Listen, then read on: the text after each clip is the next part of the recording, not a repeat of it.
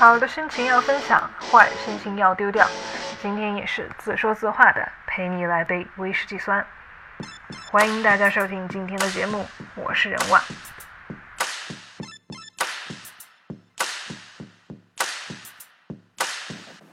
Hello，大家好，我是主播任万，欢迎大家收听新的一期陪你来杯威士忌酸。前不久，我从另外生活的城市回到家乡。就在以往是最普通不过的一件事儿。两座城市之间相距并不遥远，而且以往无论是开车还是乘坐高铁，都可以在很短的时间内到达。所以前几年常常都是工作到周五晚上就会买票回家，和爸妈一起度过一个周末，在周日的晚上回到自己工作的城市。因为安心的距离和便捷的交通，从来都没想过回家会成为一种充满挑战的尝试，也从没想过回家这件事儿成了困难重重、遥遥无期的等待。虽然现在已经十一月中旬，但今年我只回家两次，一次是在五一假期，和公司提前请的假。填写了各种承诺书之后，算好自己的核酸结果，做好准备，在得到社区网格员的同意许可之后，才带好准备的行李上路。五一假期的时候，为了可以在家里和爸妈多待几天，特意多请了两天假。当时因为疫情防控的政策要求。从外地归家的人员是要完成居家七天的隔离，也刚好是因为多请的那几天假，让我完完整整的把假期用在了家里。那时刚到家之后，社区工作人员就上门安装门磁，好在当时提前有所准备，居家隔离的物资倒是应有尽有。就在重新填写承诺书之后。我们开始了一家三口的隔离生活。这七天也刚好是因为很久没回家了，所以和爸妈有很多话聊。我们一起聊天、看电影、看书、画画。我甚至都拿起了几十年都没碰过的毛笔，跟我爸一起切磋国画的技巧。当然，这些都是转移注意力的好方法。另外，人都离不开一日三餐。我跟我爸都是喜欢下厨房的人，所以我妈干脆在家组织了一连七天的厨王争霸赛。我跟我爸在厨房里忙得不可开交，常常都是你方唱罢我登场。我们全程都是忙不迭的在厨房里寻找适合自己做菜使用的原材料，然后融合自己的创意，做出各式各样的菜品。然后迫不及待的端到我妈面前，让她品尝，一定要选出个一二，分个胜负。当然，没多久我们就握手言和，不再争先后，而是一起切磋做一道菜的方法和技巧。那一周的时间里，只有上门核酸采样的工作人员是我们面对面接触的人，其余时间就真的成了我们三个人专属的世界。偶尔收发快递，或者每日将垃圾拿到门口，都要发短信通知社区网格员。当你和外界沟通只剩电话和短信的时候，与身边人的交流真的变得格外重要。我很庆幸那个时候身边有爸妈的陪伴，而不是孤单的只有一个人或者一大群陌生人。当然，那时也离不开家里人和朋友的问候，无论是他们打来的电话。还是发送的语音条，甚至只是简短的几个文字，都让原本严肃紧张的隔离生活多了很多爱意，也多了很多温情。随后也看到各种各样的新闻，有的人面临就医困难，有的人物资短缺，有的人被迫留守原地不能出门，会有各种各样的问题。也是在经历了那一周隔离生活之后，我尤其懂得，当他们遇到问题的时候会有多艰难，也格外珍惜在家里度过的那七天时间。那七天的时间完全没有浪费，从回家装上门磁的那一刻，一直到结束隔离拆掉门磁，我的七天刚好待满。转天拿上行李回去自己工作的城市，路上百感交集，甚至不知该怎么定义回家探亲的这七天时光。如果说有遗憾，我可是真的和爸妈足足待满了七天时光。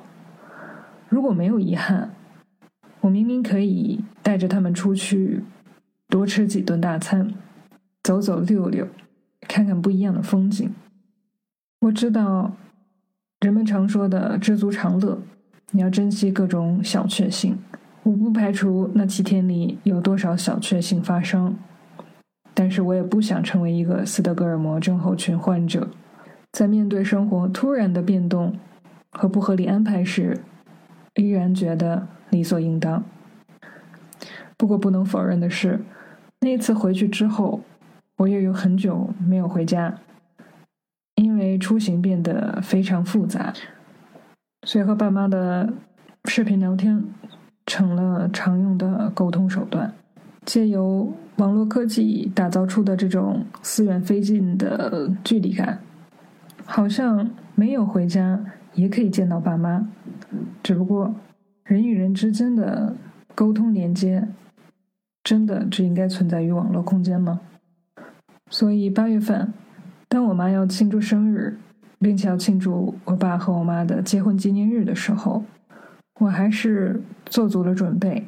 回家陪他们待上了一周时间，也趁这个机会和亲友好好的聚了聚，见面、吃饭、喝酒、聊天。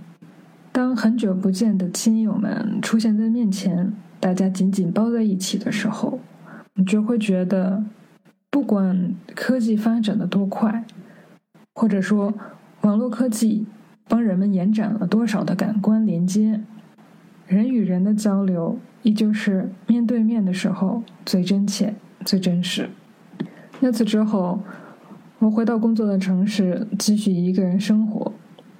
虽然新闻时常也会报道周边区域爆发的疫情或者相关病例，但每天做好防护出门，从没想过疫情还是会突然出现在你面前。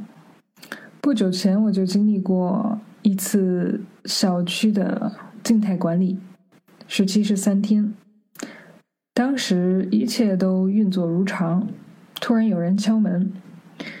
开门的瞬间，就会看到两位穿着防护服的工作人员突然递上一个 N95 口罩和抗原自检的检测包，嘴里不断喊着“小区封三天，赶紧进屋，出门记得戴 N95 口罩”。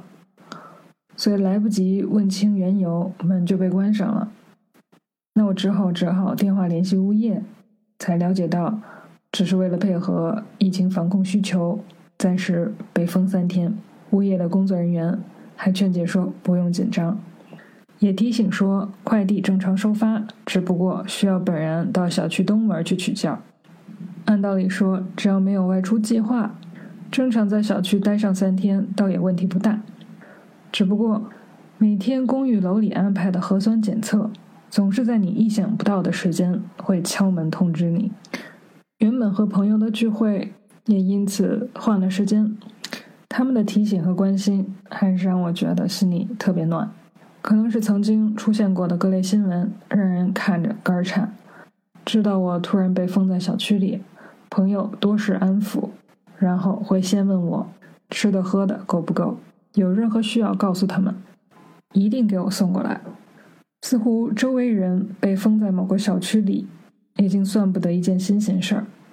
但是他们的理解和关心，真的让我知道，朋友不一定陪你锦上添花，但一定是那个雪中送炭的人。封闭三天的日子也不算停摆，我觉得自己安排的都还算合理。但是我内心有多渴望自由？是在发生的一件小插曲之后，我才理解到，如果三天之后再加码，我可不能保证自己依旧心态平和，像度假一样待在家里。说说这个插曲，就像刚才提到的，小区被封的时候，就是突然被敲门通知，之后的几天里，也是在不定时的情况下，有人敲门检查身份证，要求准备核酸。结果有天下午，也是突然有人敲门，以为又是要通知核酸，结果打开门就看见两位身穿隔离服的工作人员，身后放着一个特别大的车，车里都是绿叶菜，看不清楚具体是什么，但按照新闻里看到的蔬菜包的大小，我脑子里计算了一下，估计这一层每一家都能分上一两包。看着他们站在门口。我当时心里一沉，想说完了，接下来可能又要加码，加三天，加七天，蔬菜包都准备好了，感觉这次小区一时半会儿是不能解封了。不过突然，其中一位工作人员用特别欢快的语调告诉我说：“来，分你尝尝咱们小区物业自己种的大白菜。”然后抱起来一个硕大的白菜，放到我的怀里。听声音应该是一位老阿姨，然后身后突然闪现了一位拿着相机的工作人员。首先，我特别感谢物业愿意和小区居民一起分享他们的劳动果实，但我也很反感突然出现的摄影机。不能说是作秀，但是毫无解释就出现了一个照相机，还是让人觉得很不舒服。这个时候，我发现他在递白菜给我的时候，很像是常见的颁奖礼上特有的姿势，大概就是当嘉宾把奖状或者是奖杯递给受奖者时，他们会停留的那两三秒。我不知道是不是社区或者街道需要这样的照片，但是在毫无防备的情况下，突然有一个陌生的镜头对着我。我就开启了天然的防备系统，所以我利用菜叶遮挡，没有让他们拍成这张照片。不过感谢，我倒是及时表达了。认识我的朋友可能知道，我在面对镜头的时候，不是一个很容易被抓拍的对象。关系再好的朋友都很难拍到我几张静态的照片，所以这个绝技也算是在面对陌生镜头的时候。成了能拆解他一招半式的方法。也许他们出发点是好的，也许是有业绩考核，但不管怎么样，把白菜放到屋里的那一瞬间，我心里的石头落地了，因为这代表着小区不用继续封闭，离解封不远了。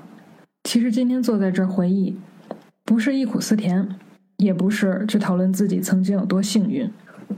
但是我想分享的是，在面对危机和变化的时候，你很稳定的内心，或者拿着放大镜去看生活中美好的这种行为，会帮助你，即使身陷囹圄，也能拥有一个积极向上的心态。而心态，就是决定你生活走向的关键因素。我们是要感恩遇到的那些善良的人。遇到的那些美好的事儿，就好像我身边也有几位亲友，都是冲在防疫一线的工作人员，还有志愿者。作为亲友，我知道他们工作有多辛苦，向他们致敬。同样的，也不要忽视幸存者偏差，有太多人的故事我们并不了解，仅从新闻报道里的对比就知道我的这些经历。也都是小巫见大巫，有太多人用他们自己的毅力、智慧，还有坚持，撑过了很多艰难的时刻，向他们致敬。当然，很多人可能也正在经历着各种挑战和困难。怎么做可以让这样的困难更少？怎么做才能让生活回归于正轨，不会常常被打断？什么时候不用再在意自己手机上的倒计时？什么时候看白色工作服不会再害怕？那我想那个时候，今天回忆的这些故事就真的成了美好又可爱的回忆。感谢您的收听。